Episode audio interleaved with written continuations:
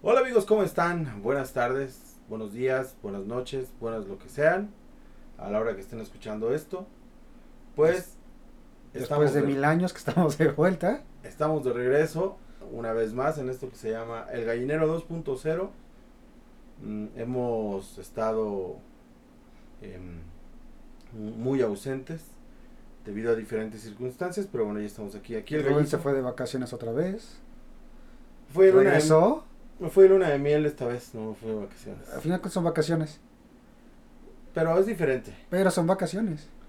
Porque... Son vacaciones. Ya no fuiste solo. Esa es la diferencia. Ajá, sí, no, ya no fui solo. Exactamente. Entonces, se fue de vacaciones, regresó y ya después me fui yo. Y luego ya no, no, no, no, no, este, no empatábamos los tiempos y pues ya no hacíamos el programa. No, nos fregamos la rodilla y valió oro. Déjame. Ah, que el gallo sigue, sigue jugando fútbol. Sí. Bueno, pues vamos a comenzar. El día de hoy vamos a hablar de mm, un poco de lo que pasó tristemente en nuestro fútbol. Hablando de fútbol justamente. Hablando de fútbol, de lo del el penoso evento que sucedió el sábado en la corregidora de Querétaro, ya que todo el mundo está hablando y pues si sabemos de algo nosotros dos es de fútbol. Sí. Nos gusta y nos apasiona. Tanto adentro como fuera de la cancha, o sea Creo que es algo que en lo que podemos hablar mucho tiempo sin aburrirnos y, creo que lo que lo que pasó el día sábado en Querétaro no es algo común, no es algo bonito obviamente. Pues bueno. Y me hizo huevos. Y vamos a, a hablar de eso, así que comenzamos gallito. Esto es el Gallinero 2.0. Como dar estamos un poquito fuera de ritmo, pero bueno, ya. Es que me lamentó y le iba a decir algo y chale. Es parte del fútbol. A chale, ¿eh, cabrón? El, la manga atrás. Eso que ya viene el Pumas Cruz Azul. Ah, ¿Quién sabe si se vaya a jugar? No sé, la verdad es que no sé. Se supone que el miércoles hay junta de dueños. Hay varias versiones. No creo que desafilen al Querétaro. Sí, estuvo, estuvo feo, estuvo, estuvo horrible la cuestión de, la violencia, de, sobre todo los muertos. Ahora sí que deja tú la violencia, que de por sí está mal. Los muertos. Y que sale el gobernador de Querétaro a decir, no hay ningún muerto, son, son lesionados. Hay 14 lesionados, creo que fue el primer avance que dijo. Hay 14 lesionados, pero no hay ningún muerto. Y a los 15 minutos pasan una entrevista con una aficionada del Atlas diciendo que su esposo ya le habían, ya le habían este, dicho que ya había fallecido. Entonces, son cosas bastante, bastante feas que no, no tienen por qué pasar ni repetirse. Bueno, em, vamos a poner eh, en contexto un poco lo que pasó. Haya avanzado el juego en el segundo tiempo. Iba ganando el Atlas 1-0. Y en la misma transmisión del, partido. Ah, bueno, eso sí lo vi. Eh, en repetición, obviamente comentan que las barras empiezan, las tan llamadas barras, se enfrentan y comienzan un conato de bronca en la tribuna. Que se ve, eso sí se ve, digo, en la repetición que ya vi. Justamente en la portería que están. Perdón, ya se fue. Justamente en la portería que está atacando el Atlas, en la parte trasera, en esa cabecera, se empieza a ver cómo empiezan a, a corretear a la gente. Y empieza a haber disturbios y y realmente, digo, Rubén y yo hemos ido al estadio, hemos estado en, bueno, no justamente en ese estadio, pero hemos estado en, esas partes de estadio, en cabeceras y todo.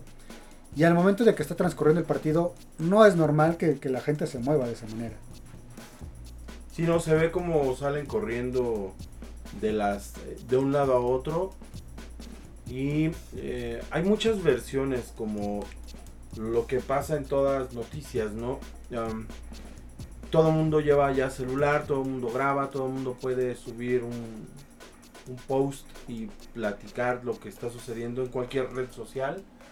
Y las primeras notas era que alguien de la seguridad abrió la reja donde estaba la, barra. Ah, sí, hay un, video de eso, hay un video de eso. De alguien de la seguridad abre para que salgan corriendo los aficionados de gallos y eh, enfrentan a los del Atlas un aficionado del Atlas que también fue entrevistado dice que por el otro lado también comenzaron a llegar Regularmente para la gente que no va a los estadios, eh, encapsulan en una zona a las barras visitantes para evitar este tipo de cosas. Eh, y aparte dejan un hueco con las barras locales o con los aficionados locales para que haya una distancia y que la seguridad pública pueda controlar en caso de un problema de estos. Ujú. Es el caso de Ciudad Universitaria, que es el estadio al que yo voy. La cabecera norte deja de, se dejan de vender boletos en una cierta zona del Palomar y del Pebetero para que haya un hueco como de unos 15, 20 metros. poquito más, poquito más. La verdad es que sí tengo que reconocer en esa parte, sí, sí hay una distancia bastante considerable. Incluso los policías están al tiro, sea el partido que sea, sea el rival contra el que sea. Así haya un aficionado solamente en cabecera de- del equipo contrario, porque me ha tocado esa parte que nada más hay un, un aficionado, bueno, dos. Y este, as- así está la policía, al tiro. Sí, entonces mm, en estos videos no se ve que haya ese espacio, no se ve que haya eh, suficiente personal de seguridad privada, porque estos son de seguridad privada. Sí, En Ciudad Universitaria y en el Estadio Azteca. y seguridad pública. Ah, que incluso en el, en el Estadio Azul, cuando funcionaba el Estadio Azul, era seguridad pública la que cuidaba. No, y sigue, en los partidos de Atlante sigue siendo la seguridad pública. Entonces, es una gran diferencia entre la seguridad pública, que es personal, que está capacitado para contener y para repeler agresiones, a un ciudadano que no tiene una preparación. tiene un entrenamiento como tal. Porque Así. justamente, y, y diciendo eso que acabas de decir, Rubens, hoy en la mañana, antes de prepararme para irme a la oficina, eh, veía una nota que justamente la empresa encargada de, de la seguridad contrató a las personas que iban a estar ahí dos días antes. Dos días antes del evento. ¿Viste el flyer? El- la publicidad. No, no vi la publicidad. La verdad es que sí me dio, me dio mucho coraje. Sobre todo porque lo, lo único que les piden de requisitos es ser mayor de edad y no tener antecedentes penales. Es lo único que piden de requisito. Este es la lo que le estoy enseñando al gallo eh, una una soli- de esas cosas que publican en el periódico o que pegan a las paredes para buscar empleados. No manches. Y dice, Grupo de Seguridad Elite K9 te invita a formar parte de la seguridad de nuestro equipo Gallos Blancos de Querétaro. Te esperamos este sábado 5 de marzo en el Estadio Corregidora. Horario 11.30 de la mañana en el estadio, en el estacionamiento al lado de los vestidores de los jugadores. O sea, el mismo día. Requisitos. Ser mayor de edad. INE original. Vestimenta completamente negro. No contar con antecedentes penales. Se realizará antidoping. Nota. El pago es de 300 pesos al término del evento. La hidratación corre por, por nuestra cuenta. Y vienen unos teléfonos para la contratación. Esa es la seguridad que tenía la corregidora. Ahora bien, se rumora que el dueño de esta compañía es eh, uno de los líderes de la barra de los gallos. Puta madre.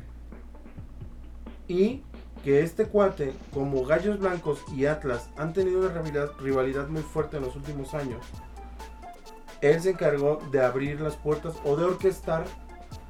Esto no es ninguna información confirmada, son rumores solamente. Sí, sí, sí. de eh, orquestar el, el encierro de, las, de la barra del Atlas. Por eso es que se abren las dos puertas. No, no, no puede ser.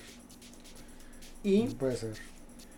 um, pues es muy triste porque ve- se ven en las imágenes cómo la gente empieza a invadir la cancha. Para empezar, la, una cancha de fútbol profesional no debe ser invadida por ningún ciudadano, ¿no? Porque, pues, bueno, no sé. Yo creo Vaya, ante este tipo de situaciones, sí, y eso sí lo dice el reglamento, ante este tipo de situaciones y eventualidades, sí, Protección Civil, la verdad es que ahí sí actuó bastante bien, abriendo las puertas de acceso de, de tribuna hacia cancha. Entonces sí, ah, no sé, me, me molesta mucho esa parte de del flyer que ahorita me- me- me mostró Rubén, porque no sé, no se me hace coherente regresamos a lo mismo, a la seguridad de los estadios de, de la Ciudad de México. Yo sé que son más importantes los estadios de acá, pero también tiene su historia la corregidora, ¿y por qué no cuidarlo por esa parte? Es un estadio bonito, la verdad es que es un estadio bastante bonito, Yo soy mundialista incluso. mundialista. Y pues bueno, independientemente de todo esto ah, que comentaba el gallo al inicio del podcast, mucha gente en las redes sociales denunció muertes, denunció Bastantes. fallecidos. Y que Curi salga y diga que no lo son, que no hay, no hay, no hay muertos, que tienen sí ya este, detectados casos de... me espantó. casos de... de personas que están heridas, gravemente heridas, y que otras únicamente fueron lesiones leves, sí se me hace una bajeza totalmente del gobernador. a mí se me hace una grosería que pretendan o que las autoridades sigan pretendiendo darnos a tole con el dedo. Totalmente. como si no nos diéramos cuenta, como si platicaba con mi hijo y le decía es que en un metro cuadrado cuántos celulares puede haber grabando. Y que la gente esté dando testimonio de que hay muertos y que salga la autoridad, el gobernador y protección civil a decirte no, no hay muertos, No hay están muertos. engañando.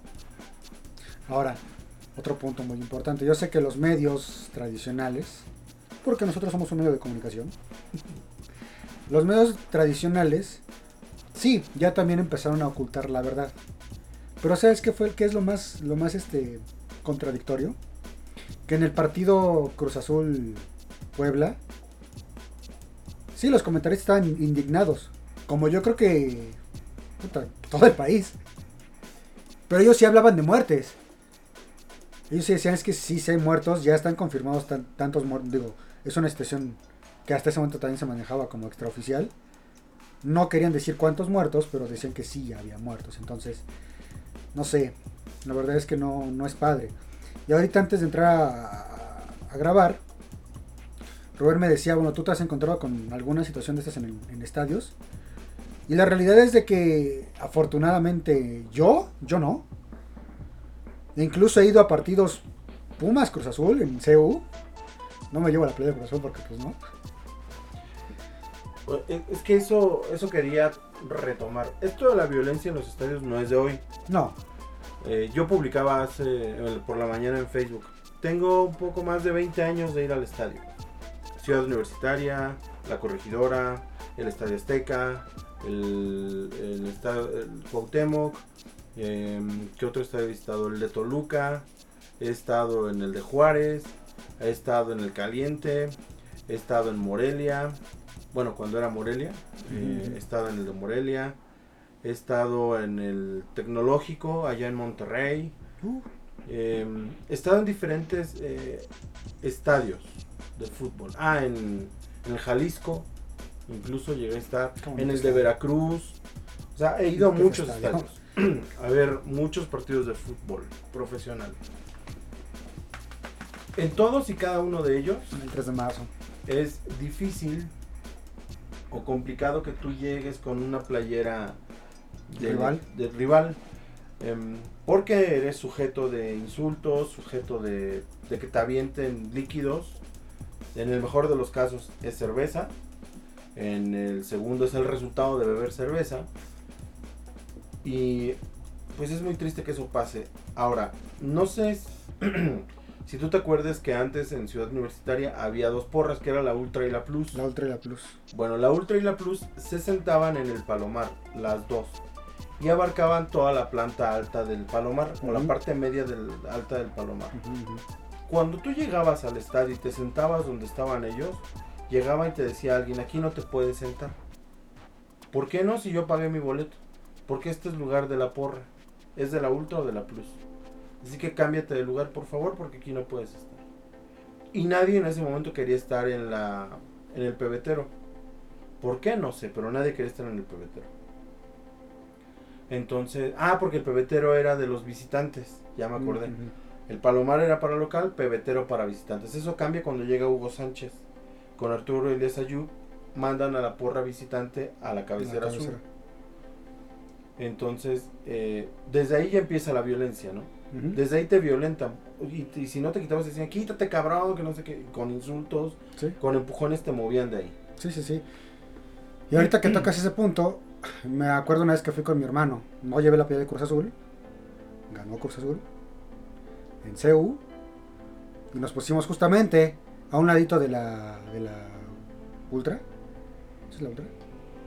Con la Rebel, la que está No, la otra, la que estaba en Palomar. La 12. No. Puede ser la 12, la Ultra Es que estaba, estaba, hubo un momento en que la Rebel estaba en Palomar y la otra porra grande estaba ahí en, en Ah, sí, la Ultra. la Ultra. Bueno, estamos solito de la Ultra. Y pues yo con el, con el gol en la garganta sin poderlo sacar, ¿no? Me acuerdo mucho de una señora que me dice, tú no le vas a los Pumas, ¿verdad? Le dije, no, no lo grites. No lo grites. No, no, se no le iba a gritar, no se preocupe.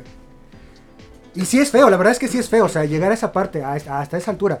Y no puedo, o sea, sí me dio gusto obviamente porque el equipo ganó, pero no me da gusto por la parte de que como aficionado vas a un estadio a gritar, sobre todo a gritar los goles de tu equipo, y no pude hacerlo, es bastante frustrante. Y la contraparte, el torneo pasado fui con, con Jan, con Paco, con su hermano, fuimos al Estadio Azteca. Eh, ya no encontramos, bueno, nos tocaron boletos de, de la cabecera justamente en donde va la porra, en ese caso del, del León. Nada que ver, ¿eh? Llegamos con nuestras playeras. Estamos ahí en la cabecera. Justamente con la porra. Nada que ver. O sea, de verdad, nada. Una armonía, una este.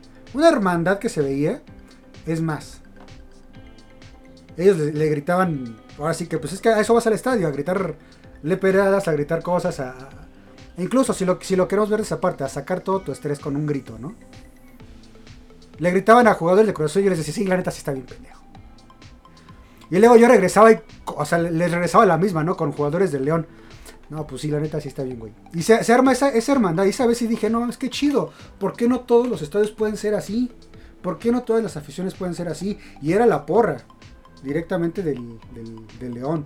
Dije, ¿por qué no todos los, los- los equipos pueden ser así? Ya Esto- cuando, ya cuando, perdón, ya cuando, cuando nos vamos y todo, porque pues obviamente sabes, perdió el Cruz Azul. Nos vamos y todo. pues, ya me despido de, pues, con los güeyes que estaba ahí echando desmadre con los de León. Y uno sí me dijo, no, es que chido que sean así, güey. Pues, ¿Cómo, güey? Esto de las barras viene desde los argentinos. Em, cuentan que em, la, la primera barra que se arma en México es, La Ultratusa. eh, es una de Pumas, No, primero fue la, la la Tusa. de Pachuca. Sí, la Ultratusa que la trajo Fasi, Andrés Fasi. Alguien trae a, a un dirigente de una porra de Boca Juniors Ajá. o de River, cualquiera. No, fue de Boca, fue Andrés Fasi, Entonces llega y arma la primera barra que fue la Ultratusa. y luego viene la Ultra, digo la Rebel. La Rebel. Y ya después de ahí vienen Libres y Locos, viene la Monumental, Monumental. vienen el- los del azul, no sé cómo se llaman. Sangre azul. Ah. Y pues bueno, así todas la- las diferentes eh, barras, por así llamar. Que empiezan a meter luces de bengala, que empiezan a, vender, a meter banderas, que empiezan a meter humo, que empiezan a aventar papelitos a la cancha cuando entra el, el equipo de fútbol. Eso es muy de Argentina. Y empiezan las porras, incluso con términos que no se usan en México. Entonces eh, empiezan a perder control y ellos empiezan a tomar el control de las tribunas y se sienten parte del club. Incluso hoy vi una nota de alguien de la Rebel que se queja porque dice que la Federación Mexicana de Fútbol no los toma en cuenta como parte del club. Pues no son parte, ¿No son del, parte del club. club? ¿No lo son? Para mí no lo son. A mí no me representan. Yo le voy a Pumas. Soy apasionado del fútbol, apasionado de los Pumas. Pero a mí no me representa la gente de la Rebel. Ni de ninguna otra No, no, no, no. Y mira, y acabas de tocar un punto muy, muy importante. Eh, digo, en las veces que fui al estadio con mi hermano, conocimos a gente de la Rebel. Eh, yo conozco a gente que, estuvo o está en la, en la sangre azul. Y me decía, güey, es que me tuve que salir de ahí de la barra. Porque vas al estadio a gritar, a brincar, a saltar. Y si te la pasas bien, pero el partido no lo ves. Yo estuve yendo unos años a la Rebel justo cuando juega Pumas la primer Copa Libertadores Ajá. y la Sudamericana. Todos esos dos torneos yo me los aventé del lado de la Rebel.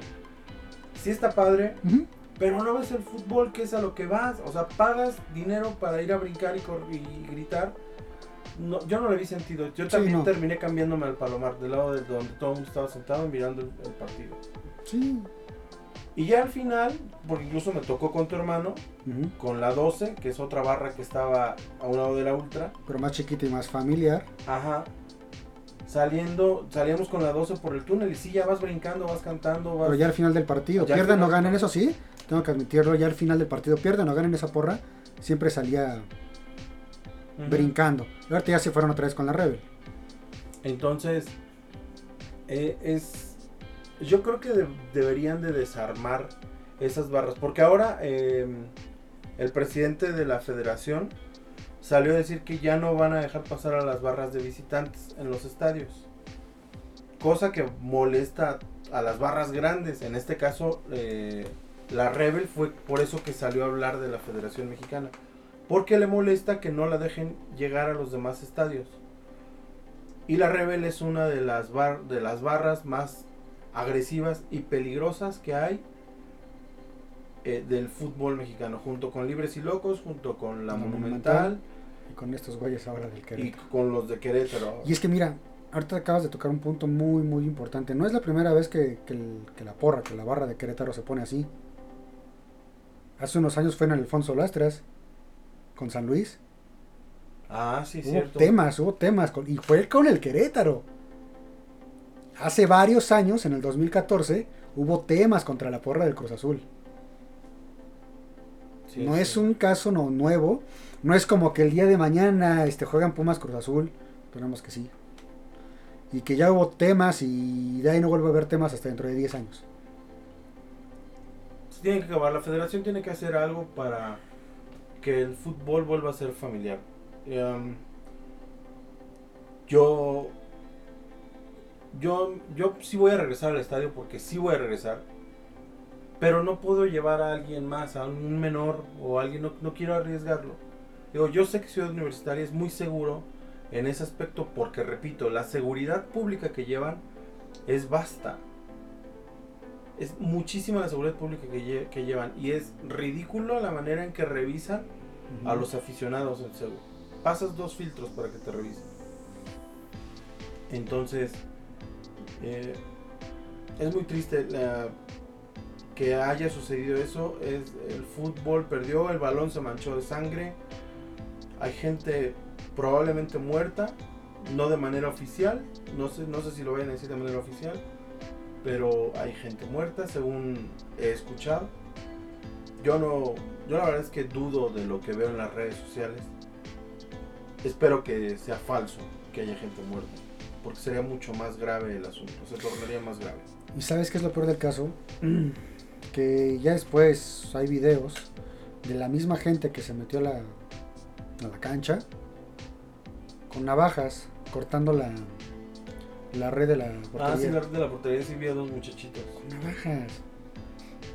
¿Para qué llevas una navaja al estadio de fútbol? Espera, de- deja de eso. Mochila. Pinche mochila ni te la dejan pasar. Oye, sí es cierto. En CEU pasas con chicharrón y con tortillas, pero no con mochila. Pregúntale al chava. Sí, a mí me tocó ver. Sí, sí, sí, sí. Y- Ah, esto es que estuvo bien vaciado porque una vez fui con mi carnal y nos basculean a los dos. Y yo llevaba justamente mis chicharrones en la bolsa, en la mano. Ya todos les regresaban la comida que estaban. Y yo, sí, sí, basculeame, pero yo con mis chicharrones en la mano. Sí, sí, basculeame. Levanto las manos y sin broncas. Mis carnales no te dijeron nada por echar. No, ¿quieres? Pasamos el segundo filtro, lo mismo. Y todavía yo bien descarado que le diga al poli, ¿gusta uno, poli? No, no, no, avance, avance. o sea, sí, puedes pasar con chicharrones, pero te hacen una... No puedes pasar, en la capital por lo menos no puedes pasar con cinturones, No, con bufandas, con palos de bandera, con... ¿Qué más no puedes? Con encendedores, Con tampoco encendedores. puedes pasar. Y creo que ya, ¿no? Chicles. ¿Chicles tampoco? Ah, bueno, pues yo no, yo no masco chicle, entonces. En. Seúl me quitaron una, una así de chicles. Ah, sí. Sí, ya nomás jugando con mi hermano me dije, es que le huele el hocico ese güey. Mm. Entonces, yo creo que la federación tiene que solicitar apoyo de los gobiernos locales en cada, en cada este eh, lugar donde haya un estadio de fútbol. Porque no puedes depender de alguien que no esté preparado. Sí, y, y Lo que sí, la única medida, que, bueno, de las que ha tomado la, la federación hasta ahorita, de prohibir la, la venta de cervezas en los estadios. Eso no creo que pase porque las cerveceras son de los socios más fuertes de los clubes Y, de, los la liga. patrocinadores y de la liga aparte. Entonces, no sé qué tan conveniente sea por la parte del, de... Si lo vemos por la parte del negocio, eh, no, creo que, no creo que lo hagan. Si lo vemos por la parte humana y coherente, estaría bien. Desafortunadamente, sabemos que eso va a pasar una, dos semanas, a lo mucho, y va a regresar a ver la venta de alcohol. ¿Qué pasaba en antes? Te vendían cerveza todos los 90 minutos del tiempo. Después, los últimos 15 minutos del partido, ya no te vendían cerveza. Los 15 minutos. Ajá, los últimos, perdón, los últimos 15 minutos. No, pasados los 15 minutos del segundo tiempo, se suspende la venta de alcohol. Al- En la actualidad se suspende la venta de la cerveza. Bueno, es que antes eran los últimos 15 minutos del, del- del partido, ya no te vendían alcohol. Pero hubo un tiempo en el que volvió a regresar. Y ahorita, bueno, ya pasando los primeros 15 minutos ya no hay venta de alcohol. Ojalá y las directivas tomen esto a conciencia. Esto sí lo hago como, como reclamo, como aficionado al fútbol, como alguien que, le gusta ir al estadio. Que no está padre que solamente ellos vean por sus intereses. Ya basta, de verdad, ya basta que al aficionado del fútbol, llámese del equipo que sea, eh, lo hagan lo hagan menos y sea la última prioridad. Cuando seamos sinceros, los aficionados del fútbol somos los que pegamos las playeras, Los que pagamos el consumo en el estadio y los boletos. los boletos, justamente. Y Maple, Ma- Maple es mi, gatita y anda aquí. asustándome. Y pues bueno, es. Ahora están hablando del veto del estadio de la corregidora. Ahora, en caso de que la federación tome esa. Esa me- la medida de desafiliar a los gallos, ¿qué pasaría si en un futuro en Ciudad Universitaria o en cualquier otra plaza sucede lo mismo? Beto. De inmediato, Pues es que es la medida que están tomando. y si es un equipo grande del fútbol, ¿habría veto? Si es uno de amarillo, no va a haber, no va a pasar nada. América, Chivas, Pumas, Cruz Azul, Tigres Mira, y hasta Monterrey. Va a, ¿Habría sonar, va a sonar así. No va a pasar absolutamente nada. El Cruz Azul el día de hoy ya debería estar desafiliado. ¿Por? Hoy el Cruz Azul debería estar desafiliado. Por la cuestión de Billy Álvarez. Ah, sí. Hoy el Cruz Azul ya no debería ni siquiera de existir en la liga. ¿Pasó algo? No. No va a pasar nada, no lo van a desafiliar. No van a desafiliarlo. A lo mucho que van a hacer es van a regresar el descenso y el primer candidato que se vaya va a ser el Querétaro. Eso, eso sí te lo creo que pueda pasar, pero no creo que los afilien. Me parece un escenario posible, sí. Así que, pues bueno, queremos invitarlos a, a ustedes que nos están escuchando, si es que son aficionados al fútbol o a cualquier otro deporte. Vamos a comportarnos como personas. Lo vemos en el fútbol llanero, ¿no? En el fútbol no profesional. ¿Cuántos pleitos hay en las tribunas? ¿Cuántos pleitos hay dentro de la cancha? Cuántas cosas no suceden en el fútbol. Vamos, estamos en un momento complicado, estamos en un momento donde Europa del Este está en guerra, estamos en- aún en pandemia. Yo creo que, como decía el gallo, hay que hacer un poco de conciencia. Y sobre todo conciencia si es que llevas a tu hijo en lo que le enseñas, en lo que él ve. A mí me ha tocado ver en CU señores que sacaban la cerveza, pisan el vaso de la cerveza y se lo dan al niño para que lo aviente tribuna abajo. ¿Cómo por qué? ¿Qué le estás enseñando a ese niño? Eso lo puede hacer en cualquier lugar. ¿Y es correcto? No. No es correcto. Entonces, aficionados al fútbol de cualquier parte del mundo, vivan con pasión eh, el deporte, gócenlo, sufranlo si es necesario o, o si creen que es conveniente, pero no dañen a nadie más. Hay familias allí, Hay gente que está buscando a sus familiares en Guadalajara porque no han regresado.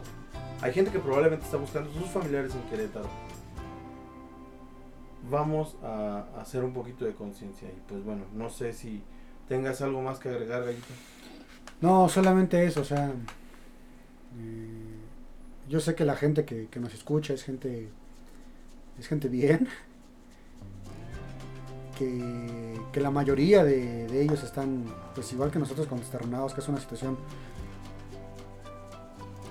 pues aunque lo queramos ver ajena, no es tan ajena. E incluso ni siquiera lo de Europa del Este, como bien lo comentaba Rubén, no es una cuestión ajena.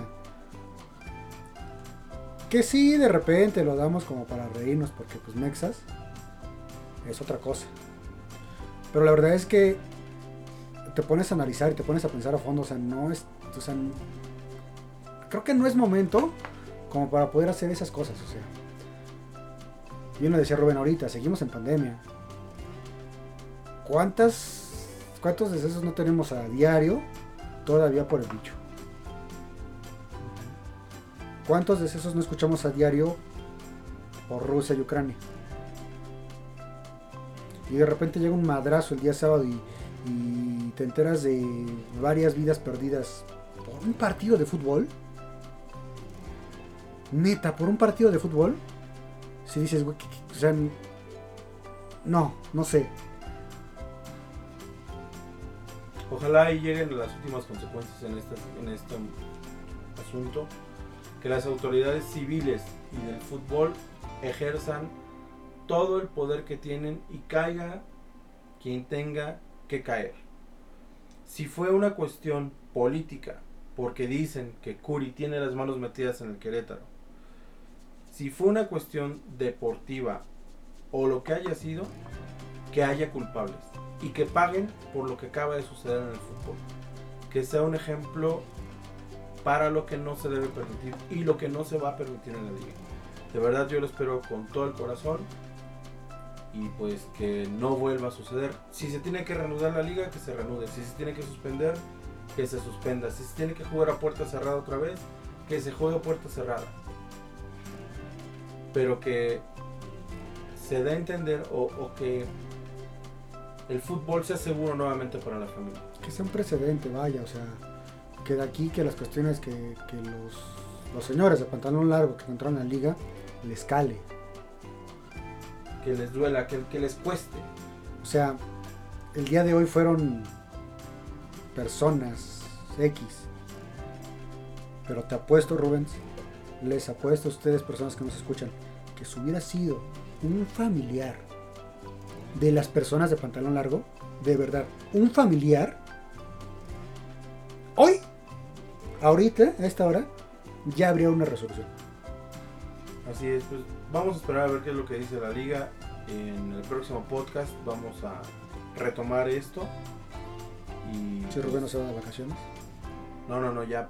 es- Este sí es un tema que me interesa mucho seguir. Y pues bueno, si tienen algún comentario, eh, ya saben dónde hacerlo. Están en las redes sociales, en nuestras redes sociales. Y pues no sé si haya algo más, Gallito. No, solamente eso. eh, creo que ya vamos a regresar a, a grabar esto con, con regularidad. ¿Qué días? Eh, no lo sé. Pero de menos un día de la semana sí subimos capítulo. Espero. Así será. Pues bueno, muchas gracias, Gallito, por estar nuevamente por acá. ¿Quieres mandar saludos, Rubens?